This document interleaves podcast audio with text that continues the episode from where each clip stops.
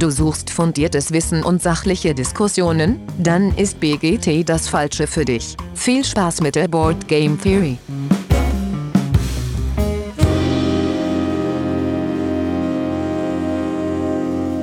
Ja, hallo liebe Hörenden da draußen in den Endgeräten. Schön, dass ihr wieder eingestellt habt zur Board Game Theory. Äh, neue Woche, neue Folge und wie immer nicht alleine. Und mit dabei mal wieder zwei, die wir schon lange nicht mehr gehört haben. Einmal der Alex. Hi Alex. Ja, schönen guten Morgen, guten Tag oder guten Abend. Und der Simon. Hi Simon. Servus. Und Lars ist auch wieder mit dabei. Hi Lars. Ja, moin.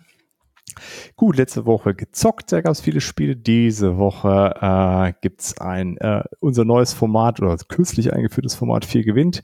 Wir sprechen über vier Spiele, ähm, ja, so ein bisschen intensiver und äh, haben immer so ein Oberthema äh, zu, zu diesen vier Spielen. Und diesmal ist es Custom Dice, also Spiele, wo irgendwie nicht der Standardwürfel mit äh, ja, diesen Pips drauf ist, eins bis sechs, sondern äh, irgendwas Außergewöhnliches. Dazu zählen auch irgendwie, äh, also jetzt so ein W10 oder sowas ist auch ein äh, Standard-Dice für unsere äh, Auswahl jetzt gewesen. Ähm, gut, aber davor äh, eine kurze Feedback-Runde, wie immer, bis zur Folge 100. Es ist nicht mehr so lange, es ist jetzt Folge 97, jetzt bald geschafft. äh, wir haben nur noch ganz wenige bis zum bis wir die 200 äh, Listeneinträge von euch haben. Ähm, also haut noch mal ein bisschen äh, was raus. Das wäre super cool, wenn wir die 200 knacken würden. Äh, ja, aktuell sieht die, die Top 100, die da entstanden ist, wirklich sehr spannend aus. Äh, so als kleiner Spoiler äh, oder als kleiner Teaser. Alle anderen außer mir wissen nicht, wie die aussieht. Das wird alles erst in der, in der Folge ja entstehen. Daher, ähm, ja, teilt er gerne noch was mit. Dann äh, kam letzte Woche oder nach der letzten Folge die, äh, die Frage von Boardgame Pizzi ähm, äh, und lustigerweise hatte Lars die gleiche Frage auch gestellt. wie, wie wählt der Dirk denn immer das Stück aus, was nach dem Abspann kommt? das hätte für ihn meist keinerlei äh, äh, Belang oder Bedeutung zu der Folge. Danke, Pizzi. Wir sind Brüder im Geiste. Genau. Danke. ich bin so froh, dass ich nicht der Einzige bin. Ich habe mich so dumm gefühlt. Nee, alles gut, Lars. Ich fand's auf jeden Fall geil, weil äh, du hattest es halt den Tag davor äh, genauso gefragt. Ja. So, wie wählst du das aus, Dirk? So, das möchte ich kurz darlegen. Äh, also meistens einfach, ähm, also letzte Folge war zum Beispiel, war ja so ein No-Brainer, äh, weil du hattest ja die Steilvorlage gegeben, dass Earthborn Rangers dich immer an so einen äh, 80er äh, Cartoon äh, erinnert. Und dann habe ich ja äh, Captain Planet äh, Intro genommen. Sehr gut. Das, äh, das passte dann ganz gut. Ansonsten ist es irgendwas, wo ich denke, ah, da ist mir in der Folge irgendwas hängen geblieben. Da fällt mir spontan was zu ein und das nehme ich dann. Meistens äh, würde ich behaupten, ist die, äh, wenn man ganz stark um die Ecke denkt und so denkt wie ich, kommt man vielleicht drauf. Muss aber nicht.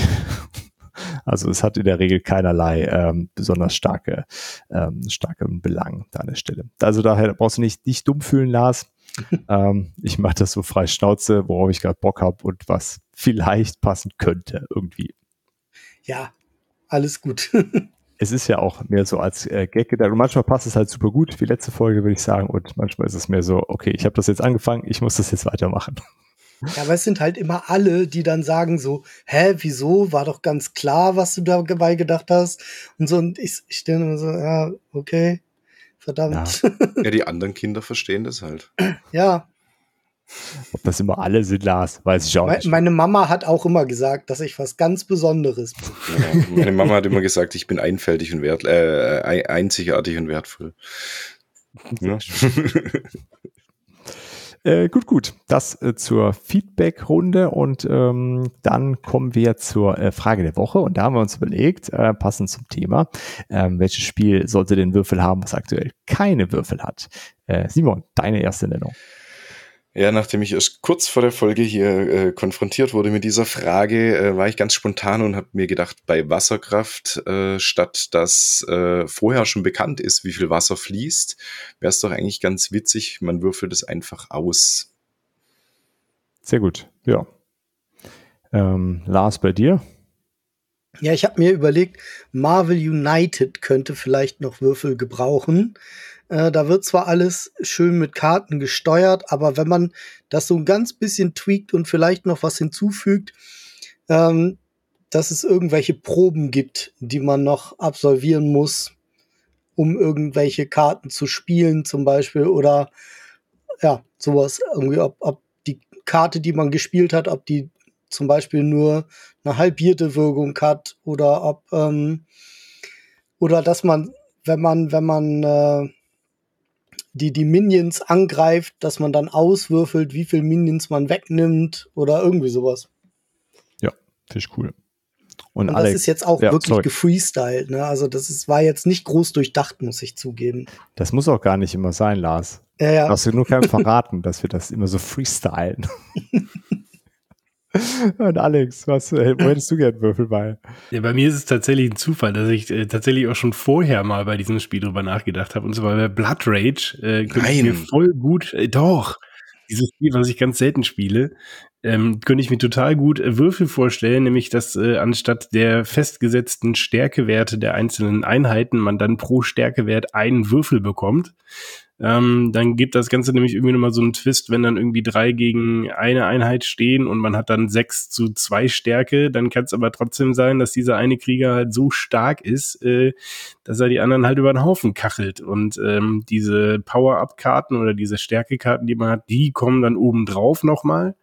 Ähm, die geben einem dann keine Würfel, aber tatsächlich habe ich ja schon drüber nachgedacht, äh, ob man so eine Variante nicht einfach mal spielt, weil ich glaube, das äh, würde das ähm, ja, sehr witzig machen und zu noch mehr Aufstehmomenten führen am Tisch, äh, weil die einzigen Aufstehmomente hast ja wirklich bei den Karten, die du nicht vorhersehen kannst. Und wenn du dann aber noch diese unvorhersehbaren Würfel mit reinbringst, ich glaube, das könnte noch ordentlich Würze in das Spiel geben.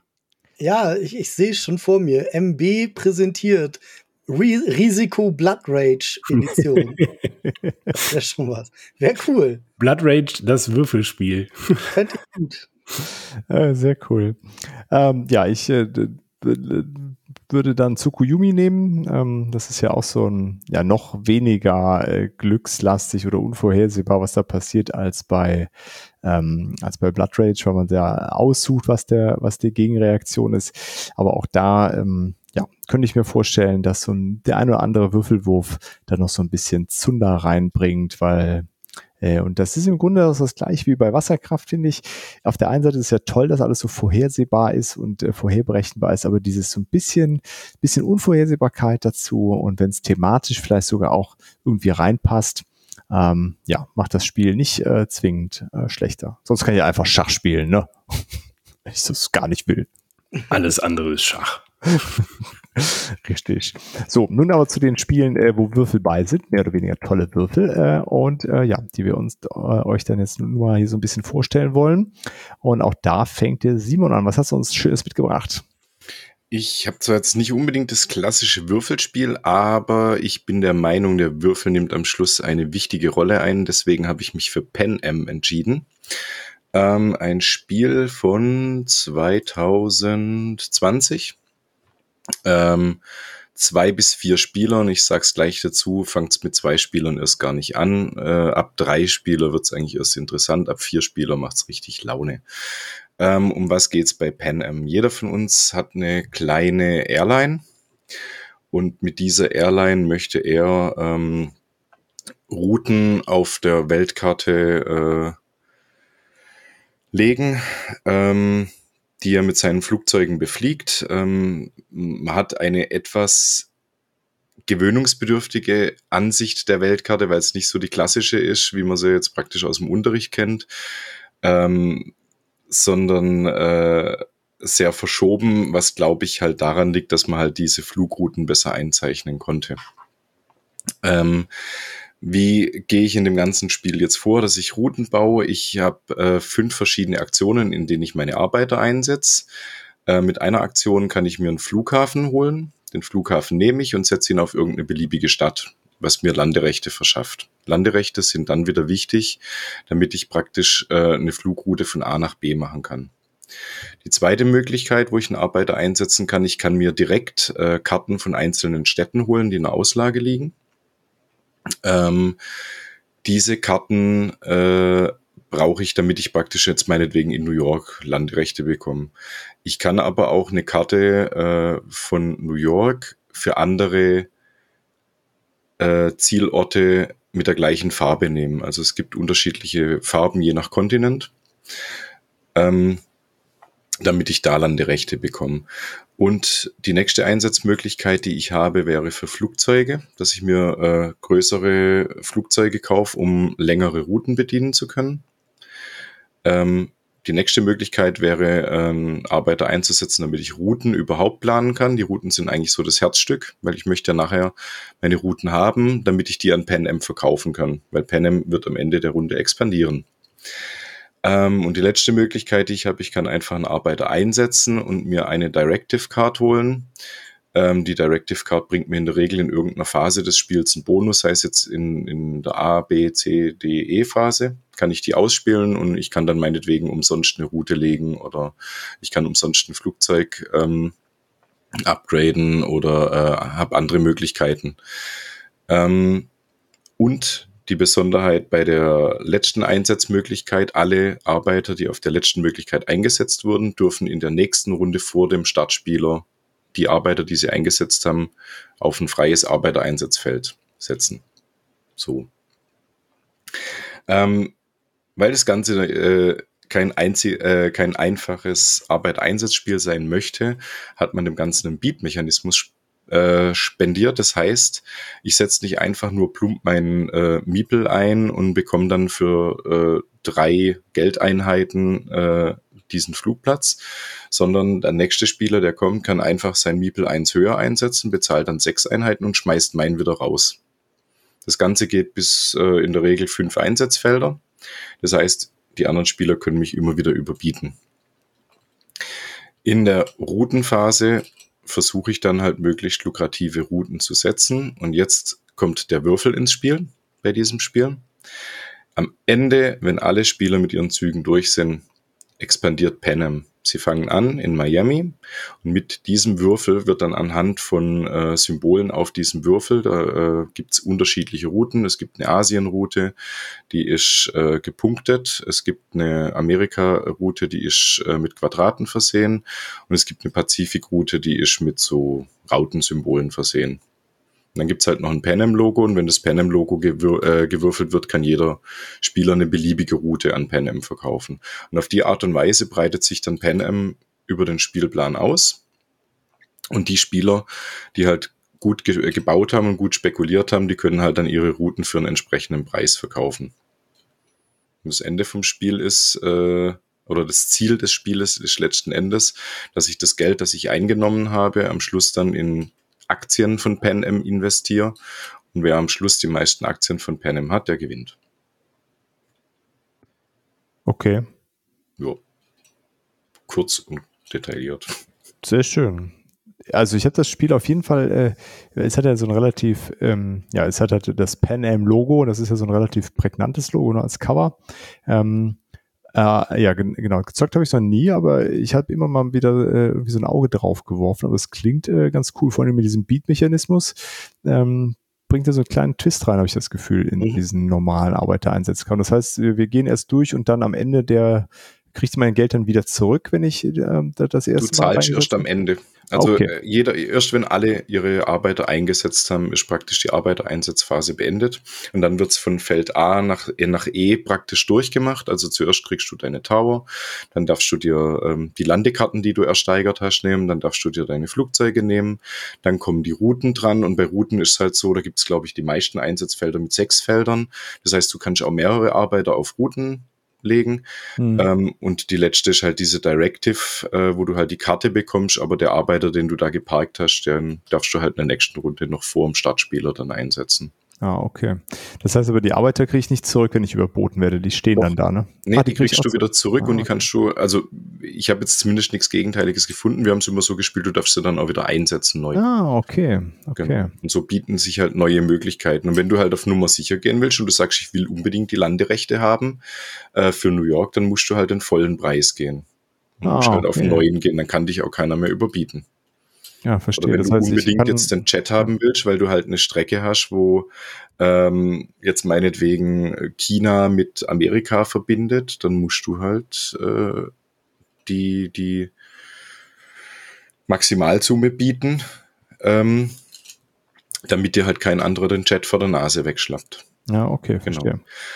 Das Schöne an dem Spiel ist, wenn du ähm, jetzt meinetwegen auf eine Stadt geboten hast und du kannst diese neuen Geldeinheiten nicht bezahlen, dann ähm, war der Zug praktisch umsonst.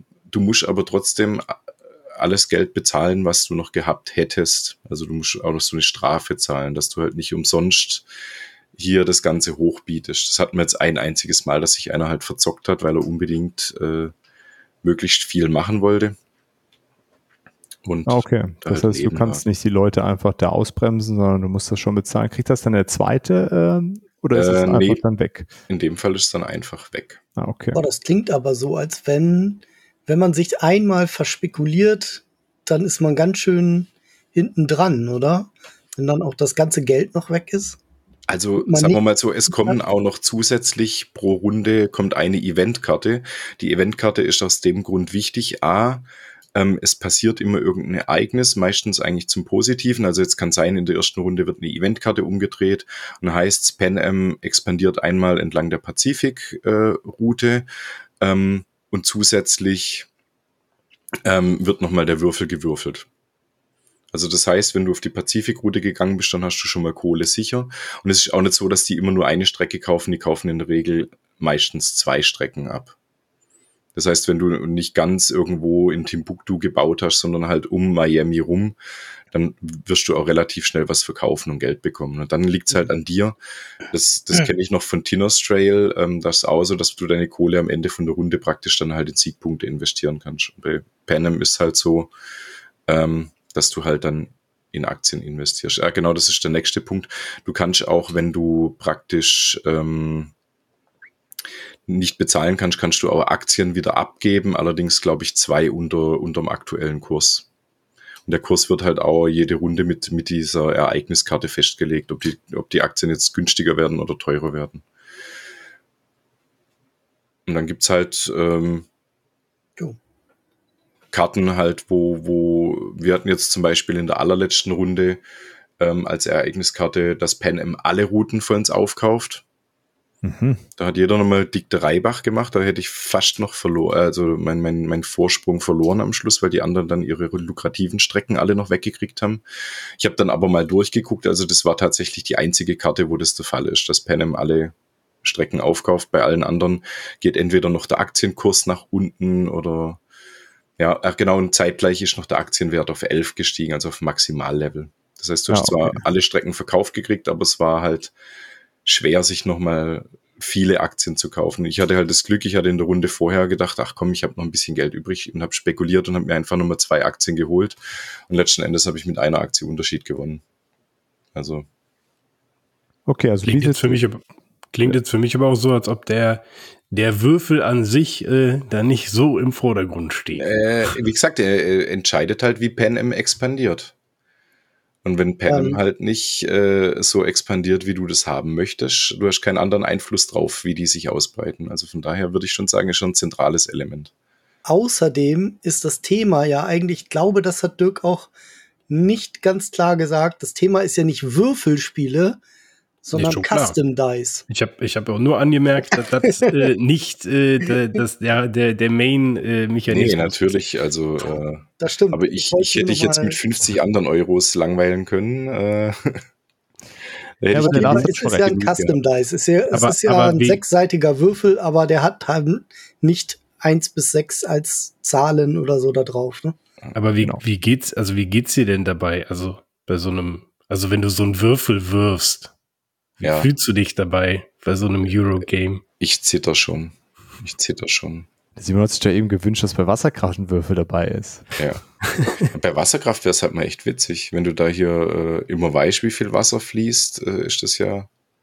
Aber Kann man so angenommen, du machst jetzt, du machst jetzt hier so wie bei, bei Gloomhaven, du haust deine Super-Kombo raus und ziehst halt einfach die Null.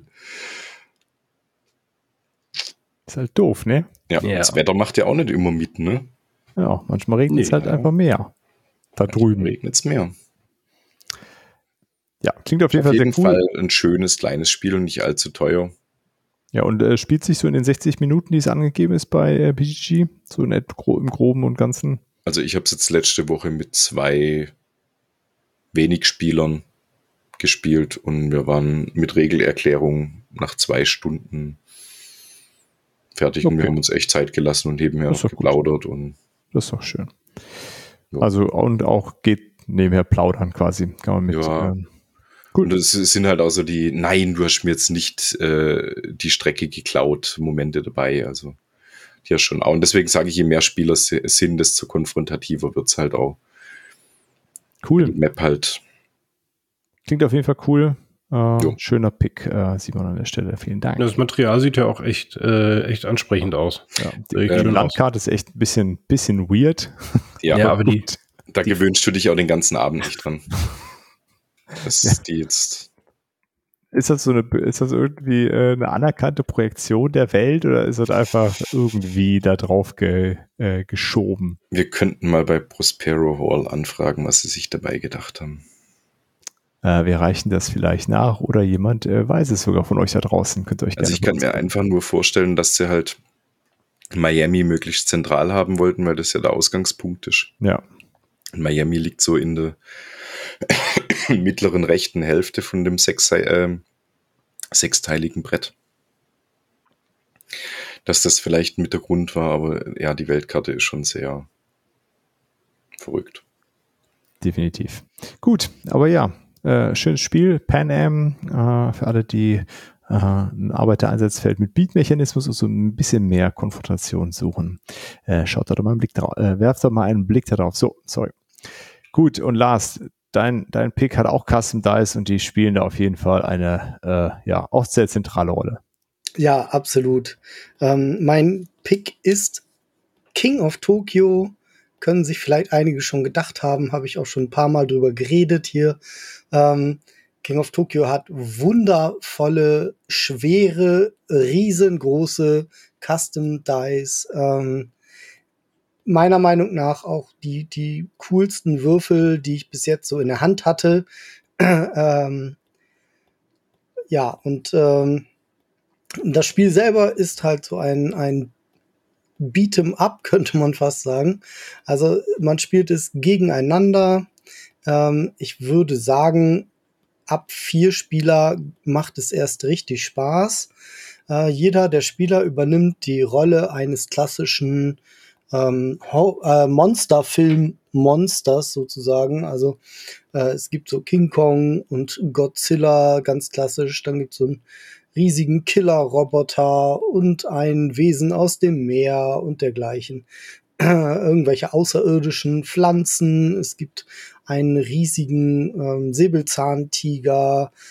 Äh, es gibt Cyber Kitty, Cyber Bunny, also ganz viel verschiedene Sachen. Ähm, es gibt insgesamt auch, also es gibt nicht nur das King of Tokyo Spiel, was erstmalig 2011 erschienen ist. Davon gab es auch noch eine zweite Auflage, die ist ein paar, bisschen später gekommen. Dann gibt es eine Dark Edition, ähm, die ist 2020 rausgekommen. Da habe ich auch ein Video damals zugemacht. ähm, und ganz neu jetzt oder relativ neu vom letzten Jahr ist King of Monster Island, äh, wo die Spielwelt nochmal erweitert wird. Da geht's von Tokio äh, auf eine große Insel. Dann gibt es noch King of New York. Ähm, und es gibt nochmal so eine große Gesamtbox, das ist die Monsterbox. Da ist aus äh, verschiedenen Spielboxen und Erweiterungen so eine Mischung drin. Die Würfel, wie gesagt, sechsseitige Würfel im Grundspiel. Ähm, und dann, ja, was kann man noch zu sagen? Es gibt äh, 16 Erweiterungen, die teilen sich nochmal so auf in, äh, in so extra Packs mit extra Regeln und äh, Monster Packs mit neuen Monster-Charakteren und da sind auch immer noch mal andere Custom Dice drin, äh, wie zum Beispiel ein D4 oder ein D12. Ähm, und Promokarten gibt's wohl auch noch. Genau, aber jetzt bin ich weg davon gekommen, wie, worum es sich in dem Spiel überhaupt dreht. Ähm, also, jeder Spieler spielt so ein Monster und ähm, im klassischen King of Tokyo geht es darum, praktisch Last Man Standing zu sein oder eine gewisse Anzahl von Siegpunkten zu erreichen. Das schafft man, indem man entweder so kleine Aufgaben löst, die man über Ereigniskarten ziehen kann, ähm, oder eben indem man sich in Tokio aufhält und die Stadt verwüstet. Tut man das, geht man nach Tokio rein und verwüstet die Stadt, dann sind die anderen Monster ein bisschen neidisch, die würden auch gerne äh, Wolkenkratzer und Autos verschlingen und deswegen hauen sie einem auf die Mütze. Das macht man dann mit diesen Würfeln. Man würfelt Reihe um und ähm, die Würfel werden praktisch so wie bei so einem Kniffel gesammelt. Man darf dreimal würfeln, es sind sechs Würfel. Nee, fünf, Entschuldigung. Es sind fünf Würfel. Und ähm, da kann man sich dann Symbole raussuchen. Es gibt einmal so eine Pranke, damit greift man dann eben an. Dann gibt es ein Herz, damit kann man sich heilen. Und dann gibt es noch so einen Energieblitz und damit kann man Energie aufladen.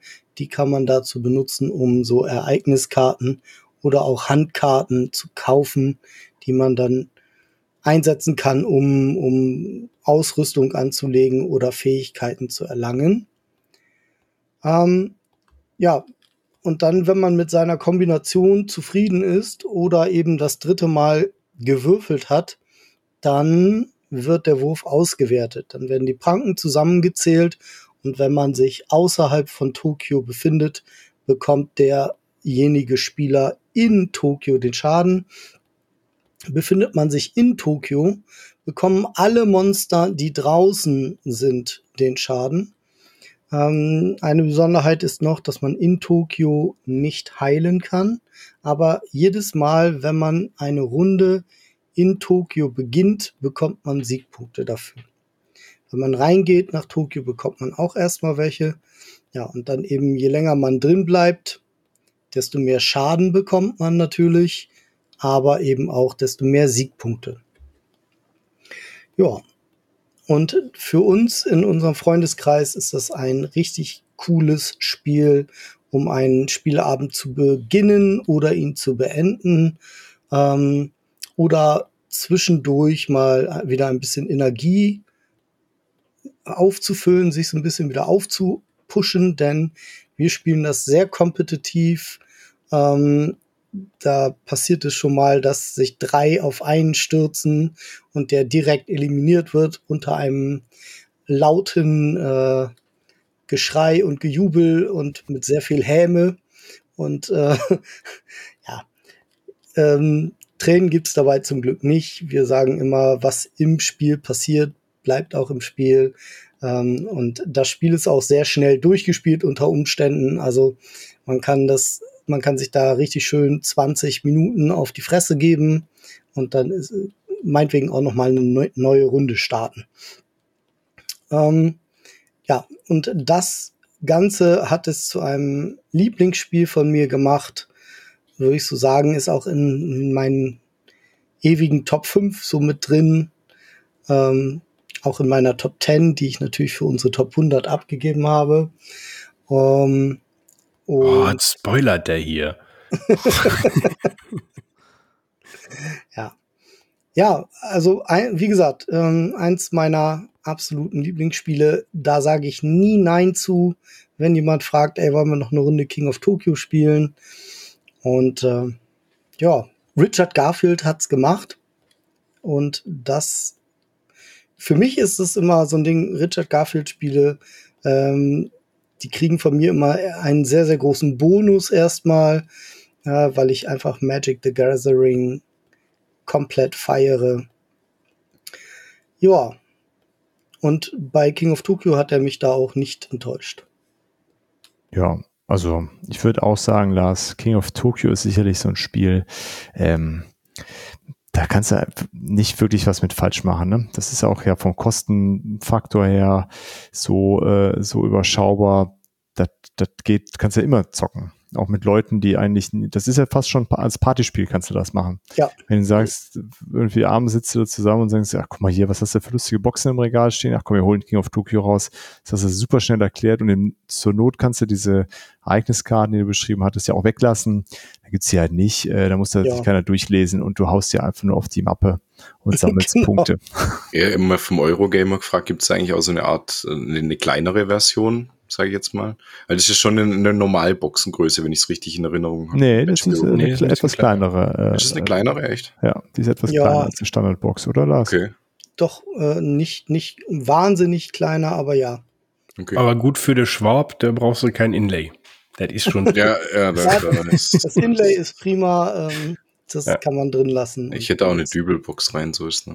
Ja. Kriegt jeder Würfel ein eigenes Fach.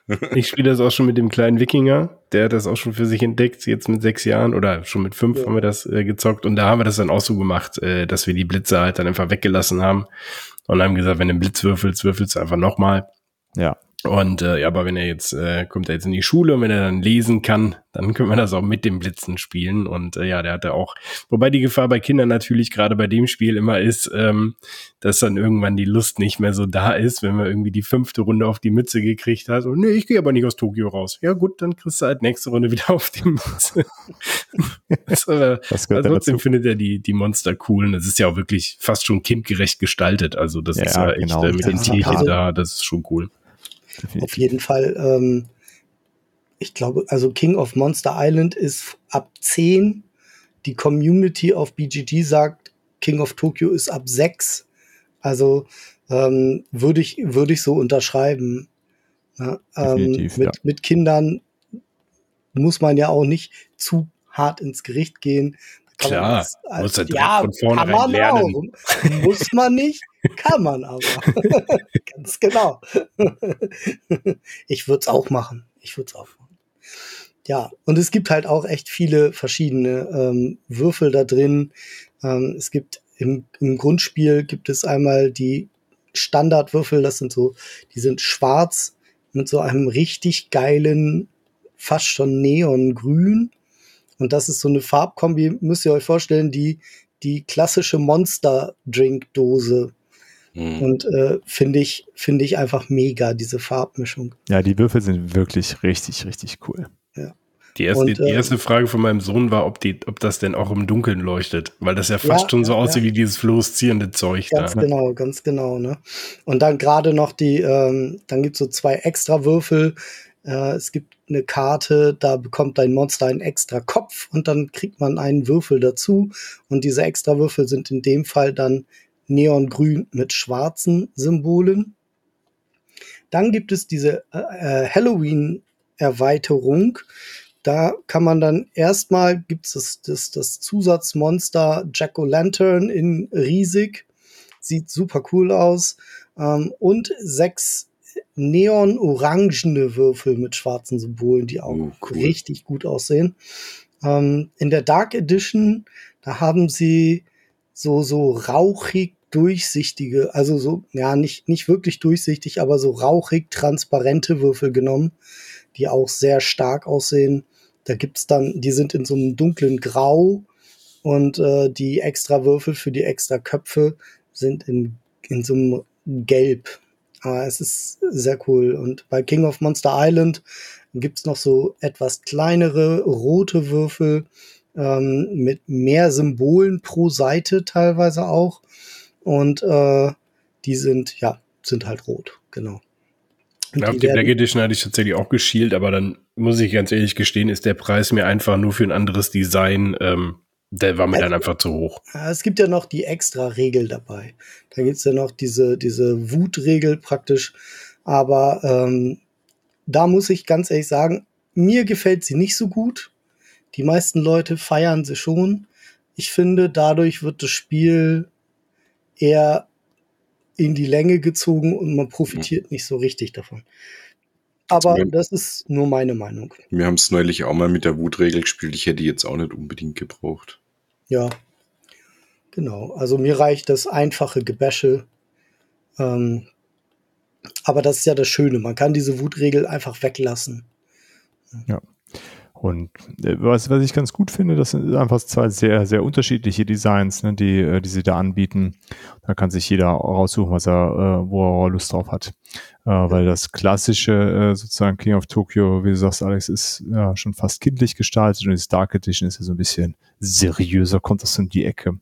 Ähm, ja, finde ich ganz, ganz cool. Da ist, glaube ich, für jeden Geschmack da was dabei. Und ja, wenn man die Wutregel auch weglassen kann, ist es ja im Grunde wirklich das gleiche Spiel dann. Genau. Und äh, King of New York habe ich tatsächlich noch nie gespielt. Ähm, da kann ich gar nicht so viel zu sagen, was da die Unterschiede sind, ehrlich gesagt, weil ich mich nicht damit beschäftigt habe, da man mir aus dem Freundeskreis rückgemeldet hat, das wäre nicht so gut wie King of Tokyo. Ja, ich habe das mal ges einmal gespielt und mich hat es auf jeden Fall nicht umgehauen. Da kommen dann so Dinger zu, die du in den Stadtteilen in New York irgendwie sammelst. Ähm, das war mir dann irgendwie zu viel kleinteiliges Gedöns drumherum, was mich mhm. vom, von dem eigentlichen Spiel abgelenkt hat. Ja. Also genau. ich brauchte das dann auch nicht nochmal spielen. War irgendwie ja. ganz cool, das mal zu zocken, so der Vollständigkeit halber, aber das Original King of Tokyo. Da hast du nichts verpasst mit King of New York, würde ich sagen lassen. Sehr gut. Ja, und bei King of Monster Island kann man noch dazu sagen, ähm, erstmal ist halt ein Koop-Spiel, man spielt nicht mehr gegeneinander, sondern die Monster verbünden sich gegen ein Megamonster auf einer Insel. Ähm, lustig ist halt, in der Mitte der Insel ist so ein Vulkan und der ist auch gleichzeitig der Würfelturm für die Bosswürfel. Ähm, ja, und das, das kann man dann sogar solo spielen, wenn man lustig ist. Und es ist eben mal was anderes, dass man sich dann, wenn man sich ordentlich auf die Mappe gegeben hat in Tokio, dann geht's nochmal auf eine Insel und dann schließt man sich wieder zusammen und erledigt dort einen Automa-Boss. Sehr cool. Ja, alle, die es noch nie gespielt haben, holt das mal nach. Ist echt ein ähm, cooler Titel. Ähm, neu oder auch gebraucht, sicherlich gut zu kriegen. Äh, da würfelt sogar ich gern. da, schaut her. Sehr gut. Super, danke dir, Lars. Äh, schönes Spiel, kann man zwischendurch auf jeden Fall immer mal wieder nennen. King of Tokyo. Dann, Alex, was hast du uns mitgebracht? Bestimmt nichts mit Wikingern, oder? Nee, mit Wikingern, das wäre ja Quatsch. ähm, ich habe tatsächlich ähm, mir meinen mein Schrank hier angeguckt und gedacht so, boah, fuck, also eigentlich habe ich so jedes, jedes zweite Spiel hat Custom Dices irgendwie mit dabei und was nimmst du denn jetzt? Und dann habe ich mal so ein bisschen geguckt, welches Spiel hat denn die meisten Custom Dice? Und da habe ich dann äh, einen einzelnen Sieger gehabt, äh, den ich dann jetzt auch genommen habe. Ähm, ja, das, das Spiel ähm, ist den meisten bekannt über diese schöne Werbung, die wir immer noch ausgespielt kriegen, äh, die mit den Worten beginnt, Trondheim wird belagert. Und dann geht's weiter. Also ich glaube, jeder hat diese Werbung schon mal gesehen. Die Rede ist von Champions of Midgard. Äh, das Spiel, was ich äh, jetzt nach gefühlt Jahren endlich mal äh, gespielt habe auf dem Zweispielertag mit Nils. Ähm, und äh, genau, ist 2015 erschienen bei Grey Fox Games, äh, im Deutschen von Korax, äh, Korax Games und äh, äh, lokalisiert worden. Und der Autor ist Ole Steiness. Ähm, zwei bis vier Spieler im Grundspiel. Ist angegeben mit 60 bis 90 Minuten Spielzeit ab zehn Jahren. Und das Grundspiel enthält 34 Würfel. So, das ist aber auch nur das Grundspiel.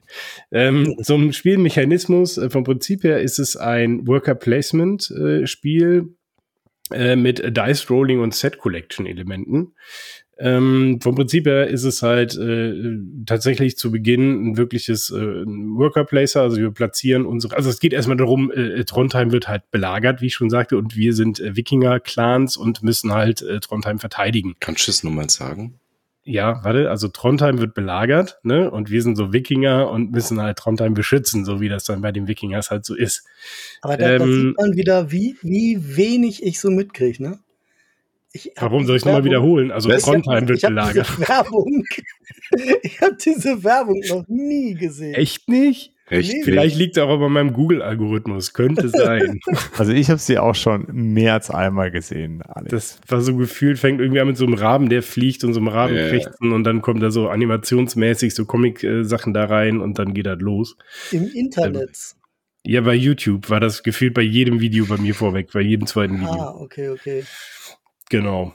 Ähm, wo war ich? Genau, also wir platzieren Wikinger, ähm, die erledigen dann halt verschiedene Aufgaben. Äh, wir können uns ähm, beispielsweise Kämpfer rekrutieren und äh, in dem Fall werden unsere Kämpfer durch Würfel dargestellt. Ähm, wir können äh, jede Runde uns ähm, zum Beispiel beim Schmied uns Schwertkämpfer holen. Wir können äh, Runenkarten erhalten. Wir können die uns, die uns dann Quests bringen. Ähm, wir können auf Seereise gehen, äh, um Seemonster zu bekämpfen. Äh, und wenn wir das tun, äh, zum Beispiel auf so eine Seereise gehen, dann äh, brauchen wir dafür Ressourcen und diese Ressourcen bekommen wir halt auch über, über ein Worker Placement Feld. Also jeder hat so kleine Holz-Wikinger-Figürchen, die man dann dahin stellt. Ähm, zu Beginn hat jeder, ich glaube, vier oder drei und man kann dann über noch ein Feld einen weiteren dazu bekommen. Ich, ich weiß nicht, ob es dann ein fünfter drei, ist oder ein vierter. Äh, und du kriegst den vierten, musst du dazu Vierter, bekommen. genau. Also jeder drei und den vierten gibt's dann dazu durch ein Feld, was relativ ressourcenintensiv ist, wenn man das äh, machen möchte. Es wird billiger, wenn du später kaufst, ne? Genau, je, je später man im Spiel das macht, desto günstiger ist es dann. Aber das macht natürlich Sinn, das relativ früh zu machen, weil wenn man Worker mehr hat, dann äh, ja, hat man einfach mehr Möglichkeiten.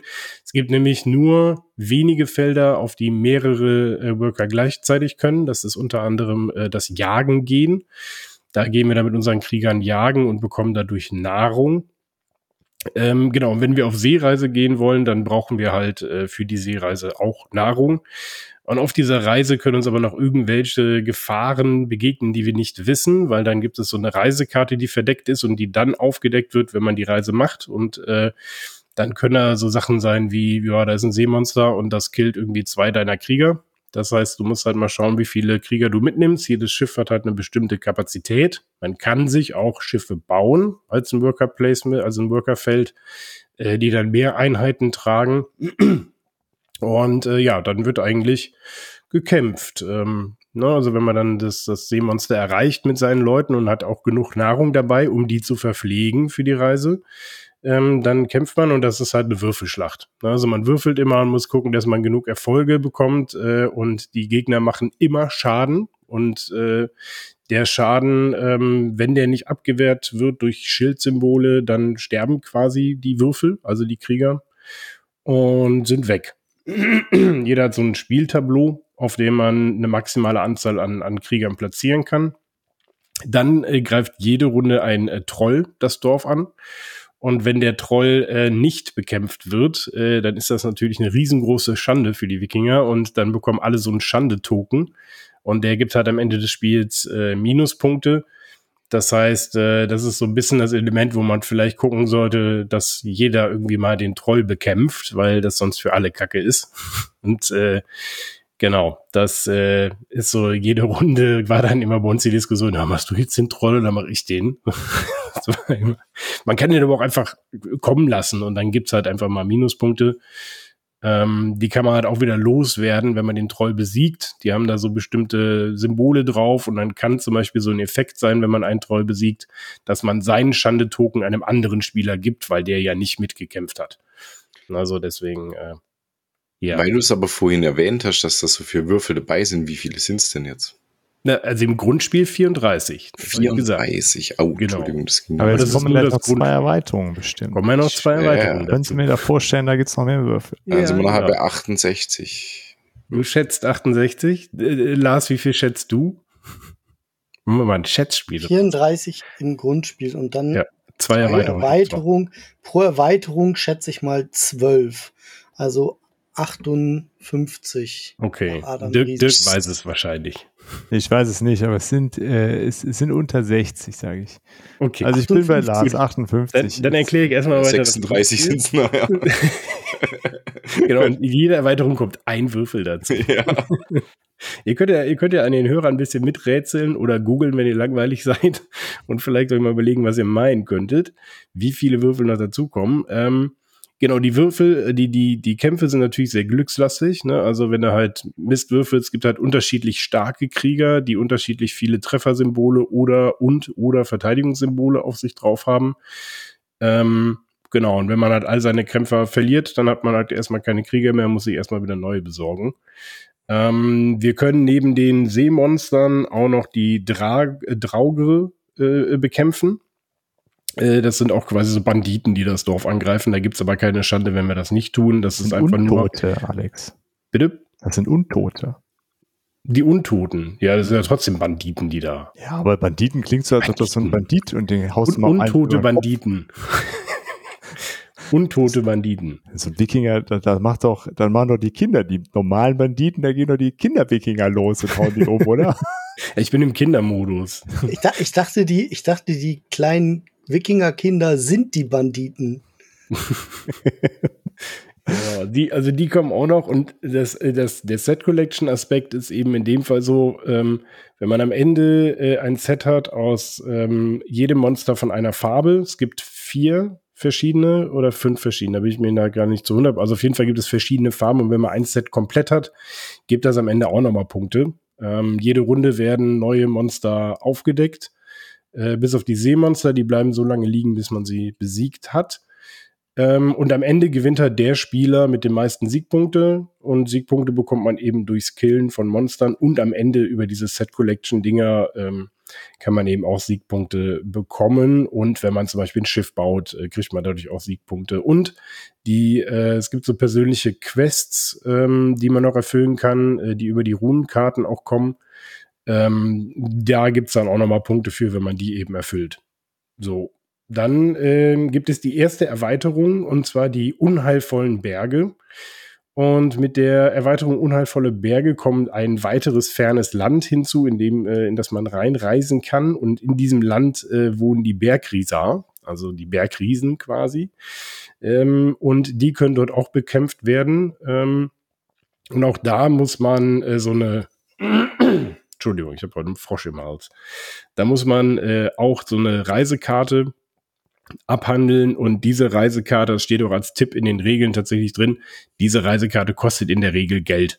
Das heißt, man sollte gucken, wenn man die Bergriesen äh, besiegen will, dann sollte man genug Kohle mit, äh, mitnehmen, weil man da wahrscheinlich äh, was für ausgeben muss. Ähm, mit der Erweiterung kommen auch noch weitere mächtigere Trolle und äh, Untote ins Spiel und weitere Runenkarten und ein zusätzliches Markttableau, denn es gibt auch noch einen Markt, auf dem man Ressourcen tauschen kann. Ähm, als Arbeitereinsatzfeld, also das kann auch nicht alle gleichzeitig tun. Und ähm, dann äh, dieses zusätzliche Tableau wird gebraucht, weil der Dennis sich dann nämlich freut, weil jetzt ist das Spiel nämlich auch mit fünf Spielern spielbar, mit dieser mhm. Erweiterung der unheilvollen Berge. Und das Wichtigste ist, es kommen neue Krieger ins Spiel, nämlich die Bogenschützen, weil die Bogenschützen kämpfen schon ewig gegen die Bergriesen. Und ähm, dann kommen insgesamt äh, 25 äh, Würfel dazu, nämlich äh, 25 äh, äh, Bogenschützenwürfel. Ach krass, sind das so viele Bogenschützen? Ja. Das ist, ja, da sind wir ja bei über 80 Würfeln am Ende. Nee, Moment, Moment, in der nächsten Erweiterung. Nee, nee, in der nächsten sind es auch echt für richtig viele Würfel, Lars. Ich hatte nee, gedacht, in der letzten sind es gar nicht mehr. In der letzten Erweiterung, das ist die Erweiterung Valhalla. Und das ist auch so eine Erweiterung. Bei diesem Spiel scheiden sich ja so ein bisschen die Geister. Da sagen ganz viele, das kann man ohne Valhalla gar nicht spielen. Das ist gar nicht spielbar ohne, weil der große Kritikpunkt ist, wenn du äh, im Kampf verlierst, sind deine Würfel halt weg und deine Krieger sind verloren. So, und es ist halt nicht ganz unaufwendig, wenn du jetzt nicht gerade immer zum Schmied rennst oder zum Axtschmied, um dir einen Würfel zu nehmen, beziehungsweise die Würfel, die da liegen, weil jede Runde, wenn die nicht weggenommen werden, kommen neue hinzu, ist es halt schon relativ aufwendig, wieder neue Krieger zu sammeln. Und du hast ja eben nicht so viele Arbeiter, um danach auch noch groß zu kämpfen. Und deswegen ist es immer, war bei der Kritikpunkt, das ist so glückslastig, weil es eben dieses Würfel so ein zentrales Element ist und die Valhalla-Erweiterung, die hebelt das so ein bisschen aus. Denn, äh, wie der Name schon sagt, äh, das Größte für jeden Wikinger ist ja irgendwann im Kampf zu sterben und nach Valhalla zu kommen. Und dafür gibt es eine Belohnung. Das heißt, mit der Valhalla-Erweiterung kommen so Plättchen ins Spiel, die die Farbe der Würfel haben. Also die Krieger haben unterschiedliche äh, äh, Farben. Blaue Würfel, rote Würfel, gelbe Würfel, schwarze Würfel, äh, pinke Würfel, grüne Würfel, ähm, ja, verschiedene Farben hat. Ähm, genau, und dann kriegt man, wenn so ein äh, Krieger getötet wird, ein Plättchen dafür und wenn man eine bestimmte Kombination an Plättchen gesammelt hat, kann man in Valhalla mächtige Artefakte kaufen oder kann äh, die Valkyren um Unterstützung bitten und sowas und kann dadurch auch nochmal Siegpunkte generieren. Das heißt, du hast manchmal sogar den Fall, dass du sagst, boah, ich will eigentlich, dass jetzt der Krieger stirbt, damit ich mein Farbset für diesen fetten Artefakt äh, äh, zusammen habe, damit ich das bekomme.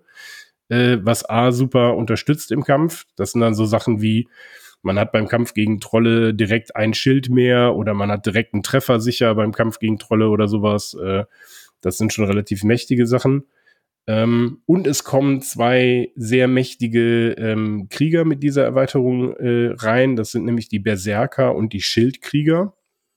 Ähm, die äh, ja, stehen uns jetzt quasi auch noch im Kampf bei. Und ähm, jeder hat, äh, das habe ich ganz vergessen zu sagen, so ein Anführertableau. Und jetzt kommen mit der Valhalla-Erweiterung auch noch Anführerwürfel rein. Das heißt, man kann auch seinen Anführer ähm, mit in den Kampf nehmen. Der hat dann noch so einen speziellen Würfel ähm, in Blau.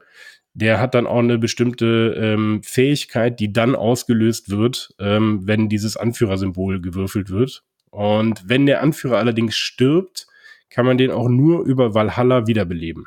Dann braucht man wieder die gefallenen Krieger, die dann dafür sorgen, dass der, dass der Anführer wieder ans, äh, ins Leben zurückkommt. Und um das aufzulösen, äh, mit der Valhalla-Erweiterung kommen zwölf Würfel hinzu. Und damit sind wir in Summe bei 71 Würfeln. Die ja, dann war ich gar nicht schlecht mit meinen 68. Die Valhalla-Erweiterung hat nur. Aber ich habe ich hab vorhin geguckt, ja. da, also da stand 25 auf dem Ding hinten drauf. Ah nee, ich habe verwechselt. Auf der das Box. Zwölf Bogenschützen, entschuldigt. Ich habe die in der falschen Reihenfolge gegoogelt. Es stand zwölf Bogenschützen 25, 25 durch, Würfel durch Valhalla. So rum. Gut, das okay. macht auch mehr Sinn. Ja. Also zwölf ja. Bogenschützen und 25 Würfel aufgeteilt in Berserker, Schildkrieger und äh, Anführerwürfel. So, ich kann jetzt Feierabend machen, ich hatte recht. Sehr gut. Aber es sind 71. Also ja, warst nah dran. Bin nah dran. Ja. Genau, ja. Also, also plus minus drei, also komm. Das geht, ja. Ja, Toleranzbereich. Ja, ich muss wirklich sagen, also ich ähm, habe ja vorher ähm, ähm, Reavers of Midgard gespielt, was ja so ein bisschen als der kleine Bruder, kleine Schwester äh, gehandelt wird, was spieltechnisch nicht wirklich viel miteinander zu tun hat. Ähm, und ich muss sagen, mir hat Champions of Midgard deutlich besser gefallen. Ich also eben weil du schöner bei, bei Reavers.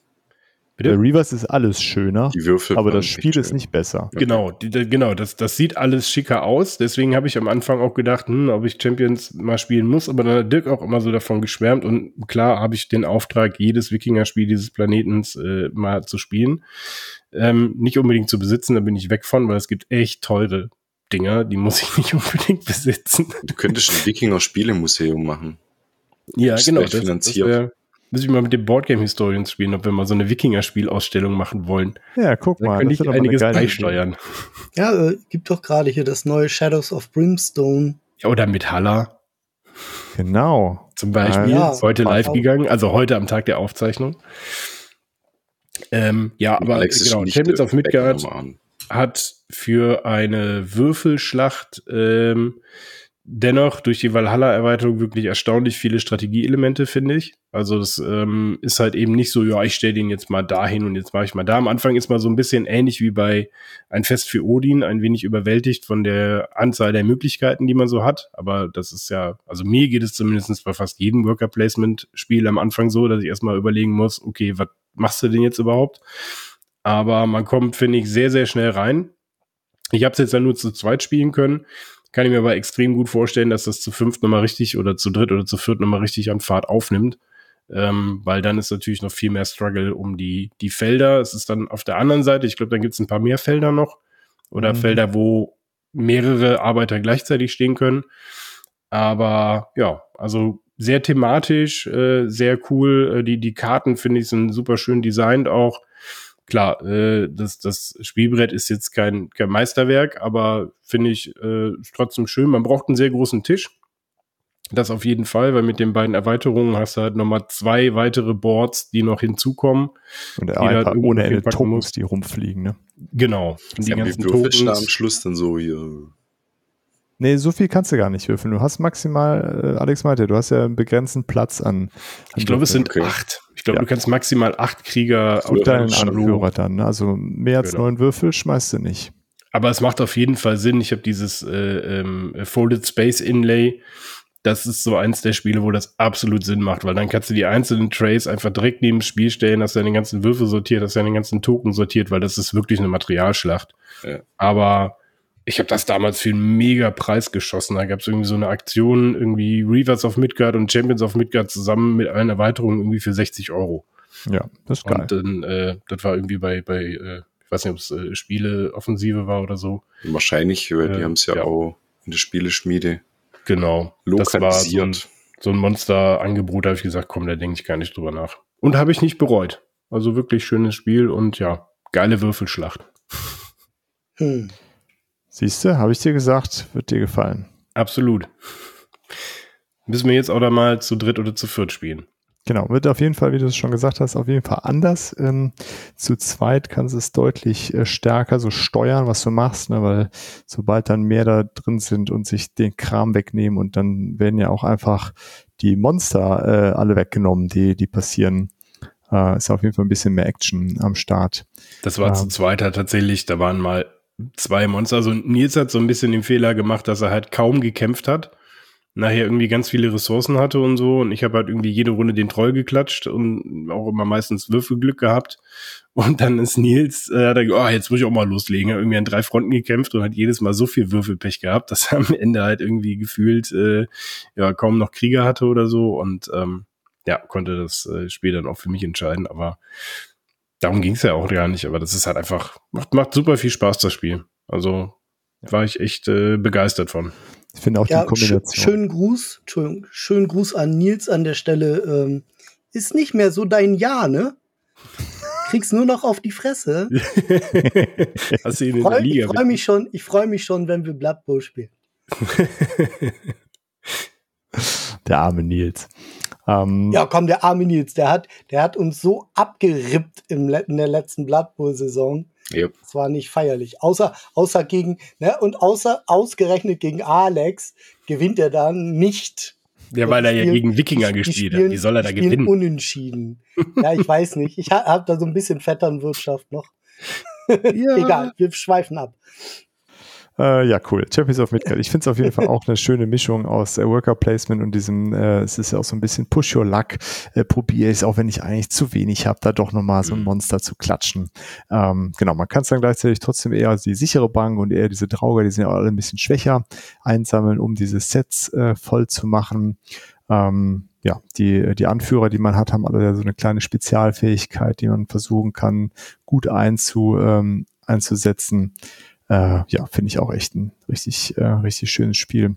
Wie gesagt, ja, ich, so dieses leichte Beeinflussen, wenn du zum Beispiel auf der Serien in, in, in Miepel stellst, dann hast du die Möglichkeit, dir die Reisekarte anzuschauen, ähm, mhm. damit du weißt, was dir auf der Reise zu irgendeinem Monster erwartet. Das ist halt immer sinnig, wenn man gerade knapp an Ressourcen ist, aber viele Kämpfer hat, dann setzt man da mal einen drauf und guckt, was kommt da soll ich das riskieren oder nicht? Und dann kann man sich so ein bisschen Sicherheit kaufen, verliert aber natürlich auch wieder einen Arbeiter, den man vielleicht woanders noch hätte gebrauchen können. Und das genau. war bei mir immer der größte Struggle, weil ich war immer knapp an Ressourcen, hatte immer viele Kämpfer, aber wenig Nahrung und wenig Holz. Und deswegen habe ich immer dann die Serien bemüht und mal geguckt, was da, was mich da erwartet. Ja. Ähm, das Einzige, was mich dabei so ein bisschen stört, ist die, ähm, ich finde die Optik halt im Vergleich zu Reavers, ähm, also zwei Welten. Also wenn das Ding so aussehen würde wie Reavers of Midgard, äh, wäre es für mich nochmal noch mal eine Nummer besser. Ja. Ähm, aber gut, trotzdem cooles, äh, richtig schönes Wikinger-Spiel, finde ich auch. Ähm, sehr schön. Lars, Simon, ihr habt es noch nicht gezockt wahrscheinlich, ne? Nee. Nee. Ähm, aber tatsächlich so von der Optik her würde ich wahrscheinlich auch eher Reverse spielen wollen, aber ich finde auch Champions ziemlich hübsch.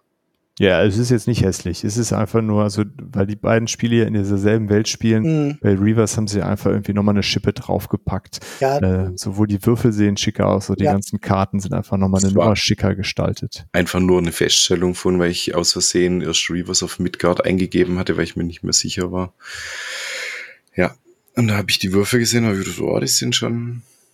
Ja, ja allein, allein die, die Playerboards mit den, mit den Vertiefungen drin und sowas, das, das ist halt schon. Genau, aber ja, zwei äh, sehr unterschiedliche Arten von Spiele.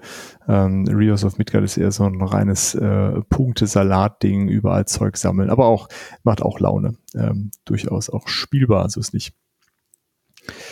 Gut, dann äh, kommen wir zu meinem Pick. Ähm, ich äh, bin so eher auf der Seite von äh, Simon. Ich habe ein Spiel genommen, wo so mit Biegen und Brechen so ein Custom Dice drin ist. Äh, und zwar Glenmore 2. Ähm, das ist äh, ein sechsseitiger Würfel, der äh, aber nur eins, zwei oder drei zeigt, mit so schönen Verzierungen drauf, so Elfenbeinfarben. Und der kommt auch nur äh, zum Einsatz mit zwei oder drei Spielenden und auch bei drei nur, wenn man möchte. Bei zwei ist er theoretisch verpflichtend, aber das kann man theoretisch weglassen. Ähm, Gut, aber äh, bevor ich erkläre, wofür der Würfel da äh, zum Einsatz kommt, einmal die Erklärung, wie das Spiel grundsätzlich aufgebaut ist. Bei Glenmore 2 ähm, äh, spielen wir jeder einen Wikinger, äh, kein Wikinger, einen schottischen Clan. wir wären gerne alle Wikinger. So denn, Moment. Äh, nee, einen schottischen Clan und versuchen das das Beste für unseren Clan rauszuhauen. Äh, wir starten mit so einem äh, mit so einem ja, das sind so, äh, wir, wir legen in dem Spiel äh, lauter Plättchen, so quadratische Plättchen und wir starten mit so einem rechteckigen Plättchen, wo zwei Plättchen nebeneinander direkt dran sind. Äh, das ist unsere Heimatburg und da läuft auch ein Fluss durch. Äh, und dann versuchen wir eben Plättchen in, in unser Gebiet anzulegen und dadurch Ressourcen zu generieren, Handel zu treiben, äh, Whisky äh, zu destillieren natürlich, äh, was wäre ein Schottenspiel ohne Whisky. Ähm, ja, und in so einer, äh, auf so einem, äh, wie, wie heißt denn das Board? Äh, Expansionsboard, meine ich. Ja, sorry, habe ich jetzt, äh, fällt mir gerade nicht ein.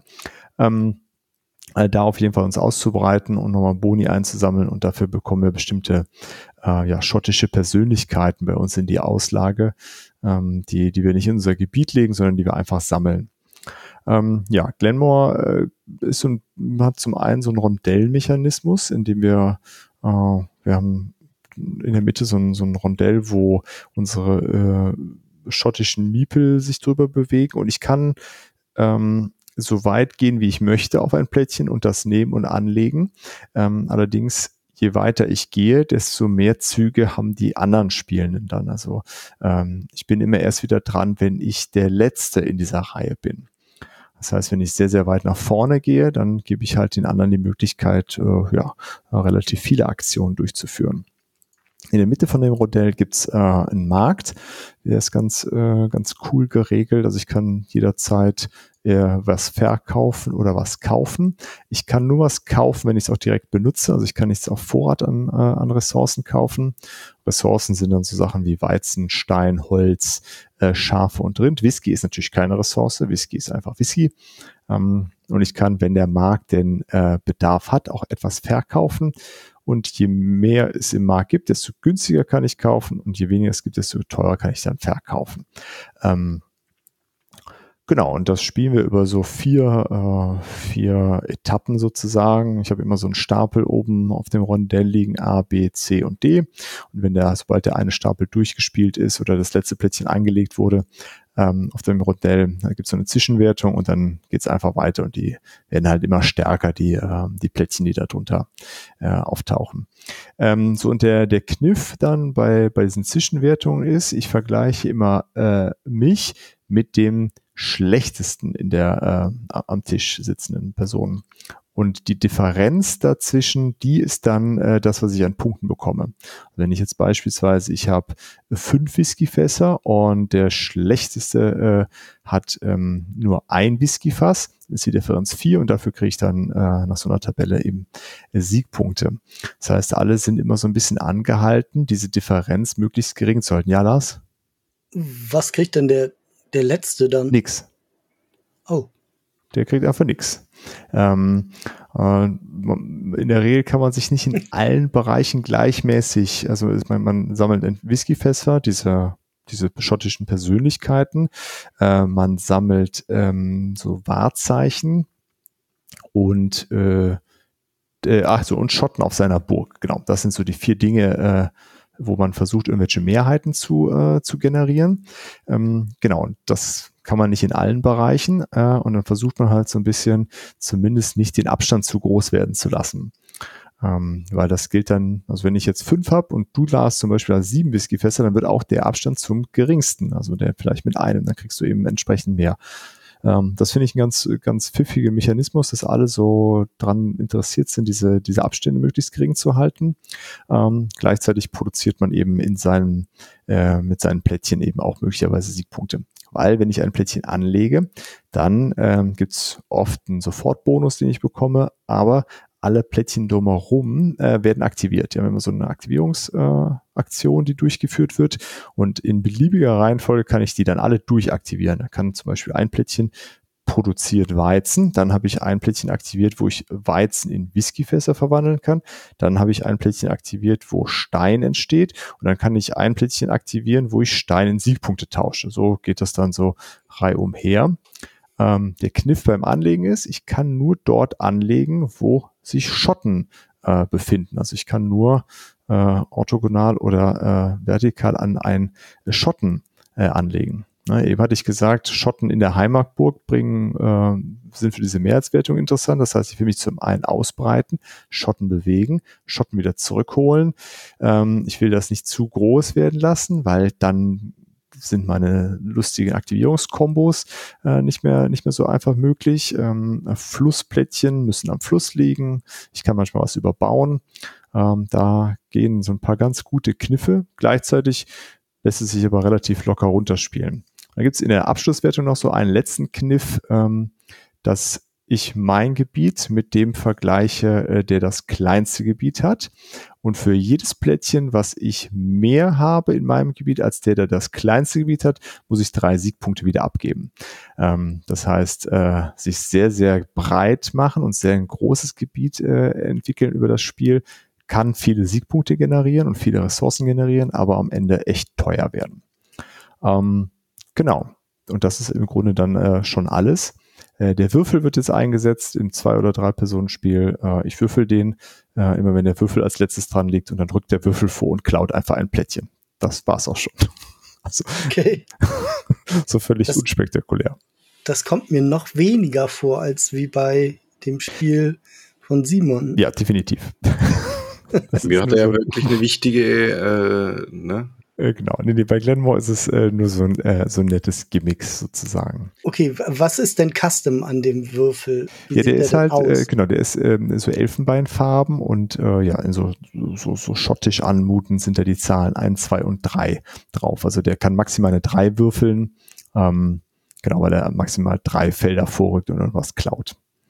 Mhm. Und das, äh, das ist es dann auch schon an Custom Die.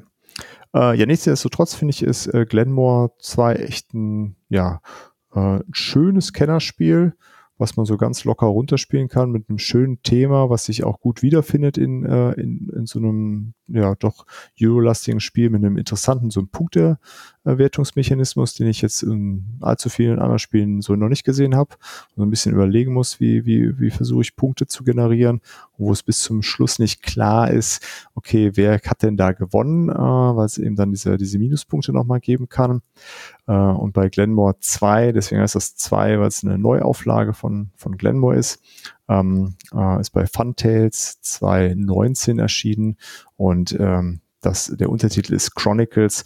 Da sind halt so eine ganze Reihe so Mini-Erweiterungen, Module dabei, die man dazu nehmen kann, die ja von unterschiedlichsten, mehr oder weniger bekannten Spieleautorinnen ähm, dazu beigesteuert sind, äh, beigesteuert wurden äh, genau, die das Spiel ja nochmal so ein bisschen, äh, bisschen verändern.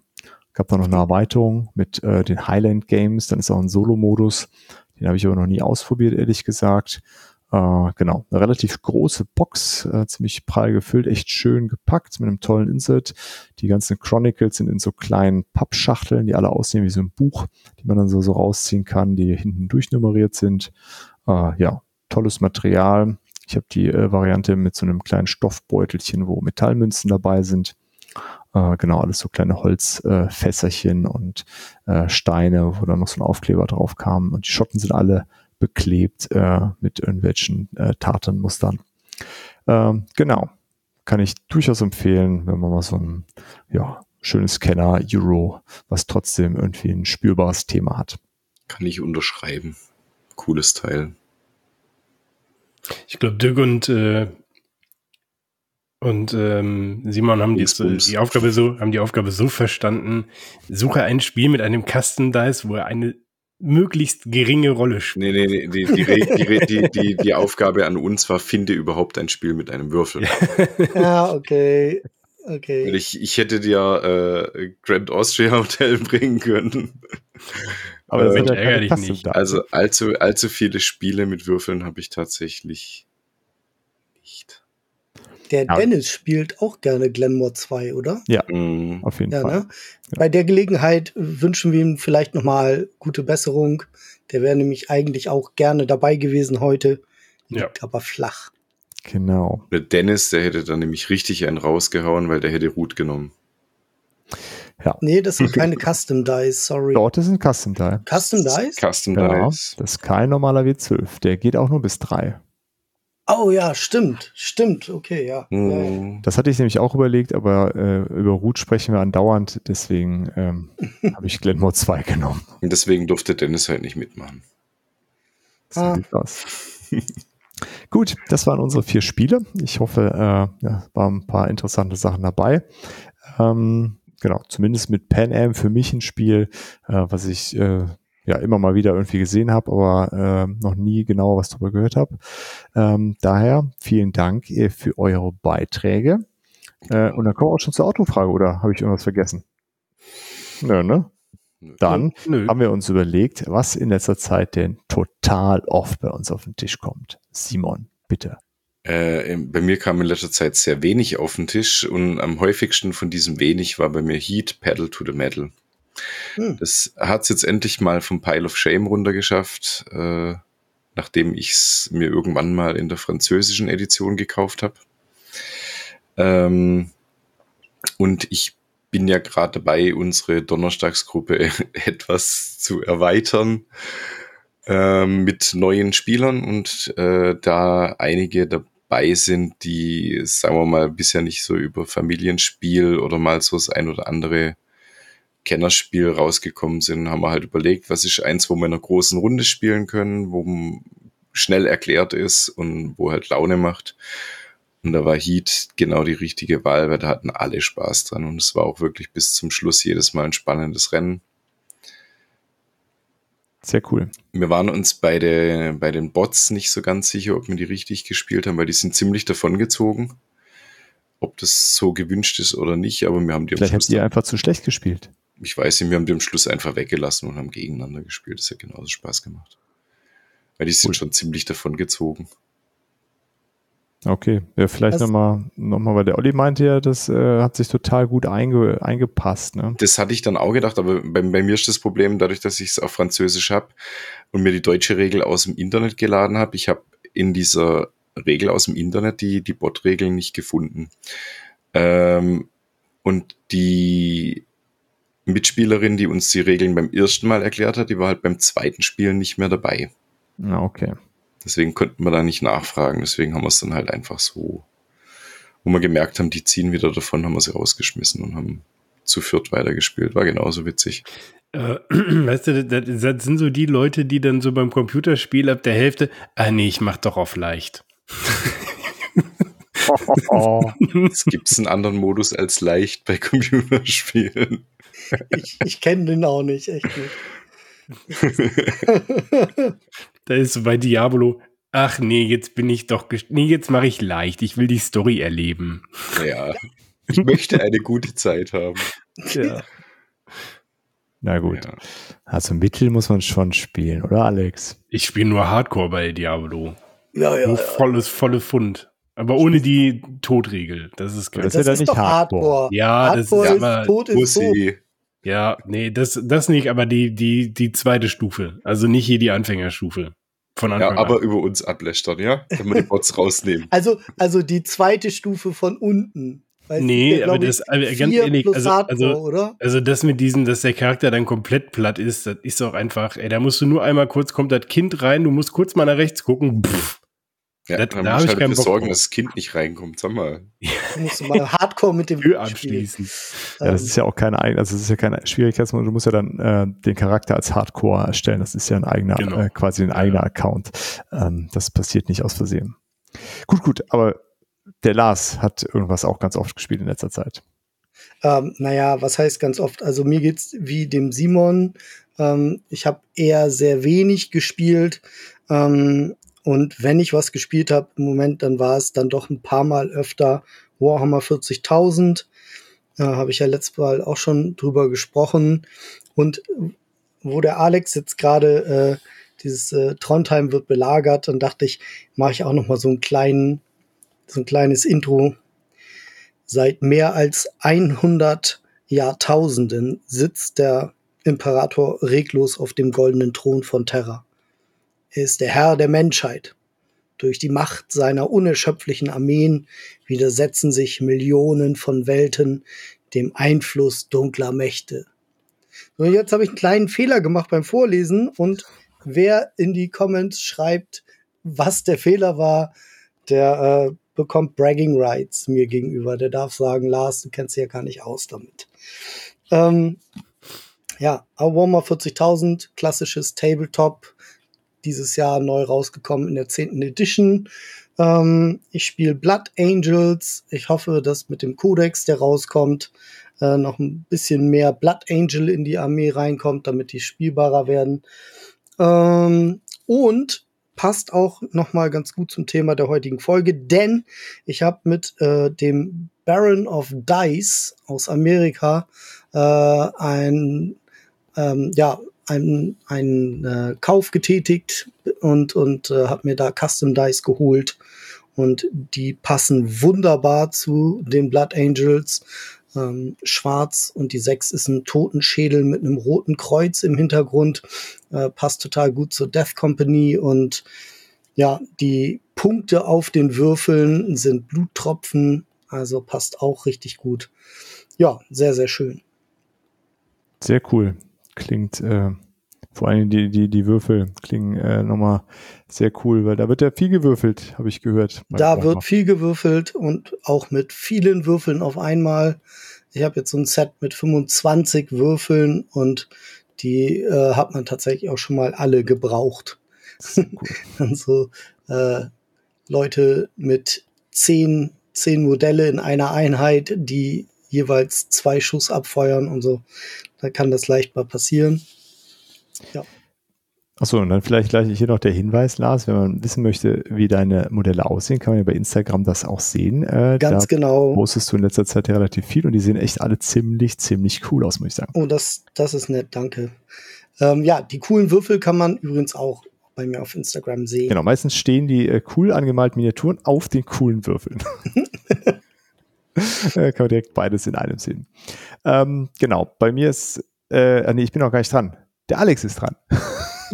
Ja, du hättest aber ich hätte dir jetzt auch den Vortritt gelassen. Nein, nein, nein, das hatte ich letzt, da habe ich es verkackt. Diesmal habe ich aufgepasst. Alex, bitte. ähm, ja, bei, bei mir äh, ist es traurig. Ich muss mich da auch einreihen. Es geht mir ähnlich wie äh, den beiden Jungs auch. Äh, kaum Zeit zum Spielen. Also wenn ich Glück habe, schaffe ich mal eine Partie in der Woche. Ähm, und das ist aber tatsächlich momentan äh, Aventuria, das äh, Abenteuerkartenspiel. Das habe ich schon ewig lange im, im äh, Schrank mit ganz, ganz vielen Erweiterungen. Hatte ich auch schon mal angefangen. Dann hat man das angefangen, mit einer Spielegruppe mal zu spielen. Dann hatte ich die Charaktere irgendwie weggepackt von der Gruppe und habe gesagt, naja, vielleicht spielen wir es ja mal weiter. Und jetzt verzweifeln wir schon an Sword and Sorcery, dass wir das nicht weitergespielt kriegen. Und dann sind schon so viele andere Spiele in der Pipeline, die wir spielen wollen. Also habe ich mich jetzt solo mal daran gemacht. Ähm, Wer es nicht kennt, ist quasi äh, äh, das Schwarze Auge als Abenteuerkartenspiel. Und mit der ähm, Fahrt der Legenden und den mythischen Geschichten kommt da noch so ein kompletter Rollenspielaspekt rein, weil du hast dann wirklich ein Buch, äh, wo du einen relativ langen Rollenspielteil hast, wo du dich entscheiden musst, was du machst. Dann gibt es äh, Glück, Unglück, großes Glück und großes Unglückskarten, die man so zieht, die dann den Lauf beeinflussen. Man würfelt natürlich auch wie bei der DSA üblich. Ähm, und am Ende steht dann meist ein Kampf und den macht man dann mit seinem ähm, Heldendeck was über die Kampagne hinweg immer wieder neue Karten dazu bekommt, die man sich dann durch äh, Schatzkarten oder durch ähm, ja, Begegnungen, die man nach einem Abenteuer hat. Dann hast du so die Möglichkeit, äh, in ein Wirtshaus zu gehen, eine Kaserne zu besuchen, in den Wald zu gehen, in ein Kloster zu gehen und dann würfelst du wieder und dann siehst du, was da passiert. Also du spielst so eine richtige Geschichte und levelst dein Kartendeck quasi auch immer wieder auf. Ähm, ist einfach unfassbar immersiv. Äh, das Spiel macht unfassbar viel Glück. Und kleiner Lifehack für alle, ähm, die äh, Würfelglück bei den Gegnern haben, funktioniert wirklich. Ich habe jetzt bei den Gegnern immer einen D&D-Würfel genommen. Der würfelt immer hoch. Und dann haben die immer Kacke. Das war immer super. mit den DSA-Würfeln haben der immer niedrig geworfen. Das war, äh, hat er immer, das war immer total doof, ständig eine Eins und sonst was. Und bei den, der D&D-Würfel, der würfelt immer so eine 20 oder sowas, was dann natürlich richtig gut ist. Also, nehmt, kauft euch einen D&D-Würfel, da muss auch D&D draufstehen. Dann Sonst geht's nicht. Dragon. Nur Sonst geht's, geht's nicht. Genau. Bisschen Voodoo und dann klappt das. Sehr schön. ja, Aventuria ist ja auch echt so ein Spiel, Mann, ich, ich will das unbedingt eigentlich mal richtig und wieder spielen und so. Und es gibt einfach so viel. So viele Spiele. Ja, ja es ist halt auch nicht gerade so super wenig. Also du hast es relativ schnell aufgebaut. Also ich habe mir auch diese, diese Neoprenmatte für den Spielaufbau geholt, für die Spielertableaus nicht, weil das passt leider nicht mehr hier auf meinen Tisch. ähm, aber ja, du hast es relativ fix äh, ähm, zusammengebaut. Ich ersetze die, die Lebenstoken auch meistens mit Würfeln. Dann hast du nicht dieses ganze Token drauf und runter nehmen, dann drehst du einfach den Würfel um. Ach, du hast ja auch nicht die Scheiben geholt? Doch, die Scheiben habe ich auch, aber ich meine für die Gegner. Sonst musst so. du ja auf jeden Gegner immer diese Blood-Tokens draufpacken am Anfang und dann wieder runternehmen und dann lege ich einfach ein D20 drauf und wenn der nicht reicht, dann mache ich noch ein D4 dazu oder sowas. Oder hm. ein D6. Hm. Und dann äh, ist das relativ fix äh, gemacht. Und diese Tab-Karten, die man da äh, als, als äh, hinpacken muss, da lege ich mir auch, äh, da habe ich das, äh, ähm, sag mal, hier das Einflussrad aus äh, Pagan, habe ich mir da genommen, weil ich da diese Token habe in der Deluxe-Edition, dem neuen Kickstarter. Und dann drehe ich mir damit, wie viele Karten ich da liegen habe. weil sonst ist der Platz hier so begrenzt. Okay, cool. ja. Aber sehr schönes Spiel. Kann ich wirklich nur empfehlen. Sehr schön. Hm. Äh, ja, dann schließe ich mich an, an die, äh, meine Vorredner. Auch ich äh, komme in letzter Zeit äh, äh, bitterlicherweise äh, zu wenig zum Spielen. und wenn wir das spielen, dann spielen wir auf gar keinen Fall zusammen dasselbe, weil wir müssen ja die Challenge fertig kriegen. Wir haben noch zwölf Titel, glaube ich, sind die gespielt werden müssen. Und wir haben jetzt die, den Challenge-Schwierigkeitsgrad äh, ähm, noch mal ein bisschen angedreht. Also wir haben ihn nicht leichter gemacht, sondern eher noch einen hochgedreht, weil wir haben gesagt, bis Essen wollen wir alles äh, gezockt haben, was im steht. Alter Schäde. Wie geil. Ah, genau. Mal gucken, ob wir das hinkriegen, aber so ein bisschen, äh, bisschen Herausforderung muss sein. Wie viel äh, das, jetzt schon?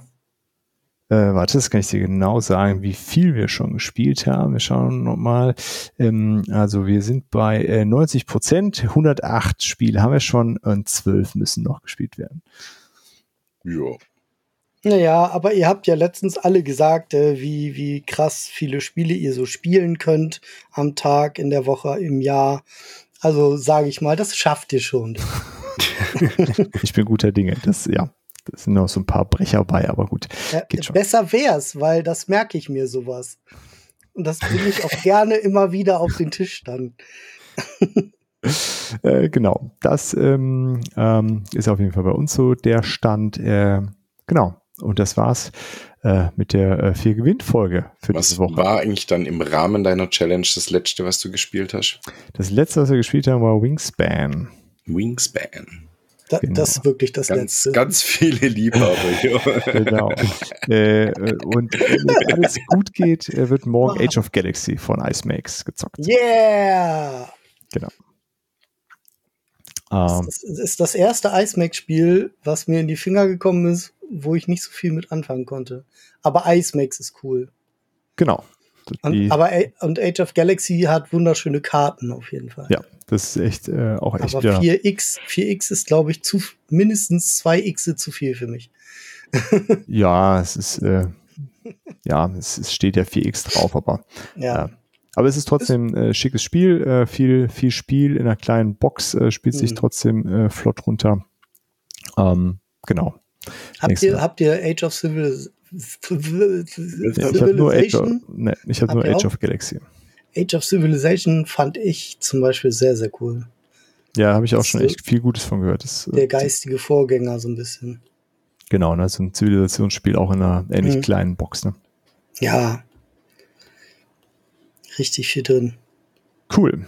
Dann äh, seid gespannt, was ich diesmal für ein lustiges Ding äh, aussuche, was nach der Verabschiedung kommt. Und äh, wir hören uns äh, nächste Woche mit einem Interview zu einem Kickstarter, was der Alex heute schon geteasert hat. Mal schauen, was da passiert. Ich ja, äh, bin gespannt. Ich freue mich schon. Ich freue mich auch. das wird gut. Das gut, wird ein Traum. Danke fürs Zuhören und bis dann. Ciao, ciao. Tschüss. Ciao. Das war es auch schon wieder bei The Board Game Theory. Danke fürs Einschalten und wenn ihr mögt, hören wir uns nächste Woche schon wieder. Für Fragen, Wünsche oder Anregungen besucht gerne unseren Discord, schreibt uns auf Instagram oder per Mail an info at theboardgametheory.de oder schickt eine Postkarte. Wir würden uns außerdem darüber freuen, wenn ihr uns bei Spotify, Apple oder wo ihr uns sonst so hört, ein Abo und eine Bewertung dalasst. Vielen Dank und bis bald.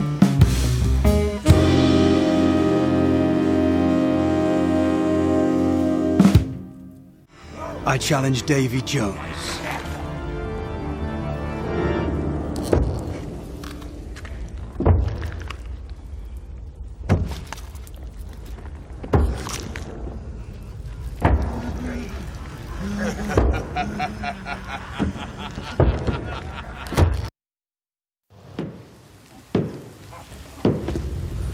I accept eh, a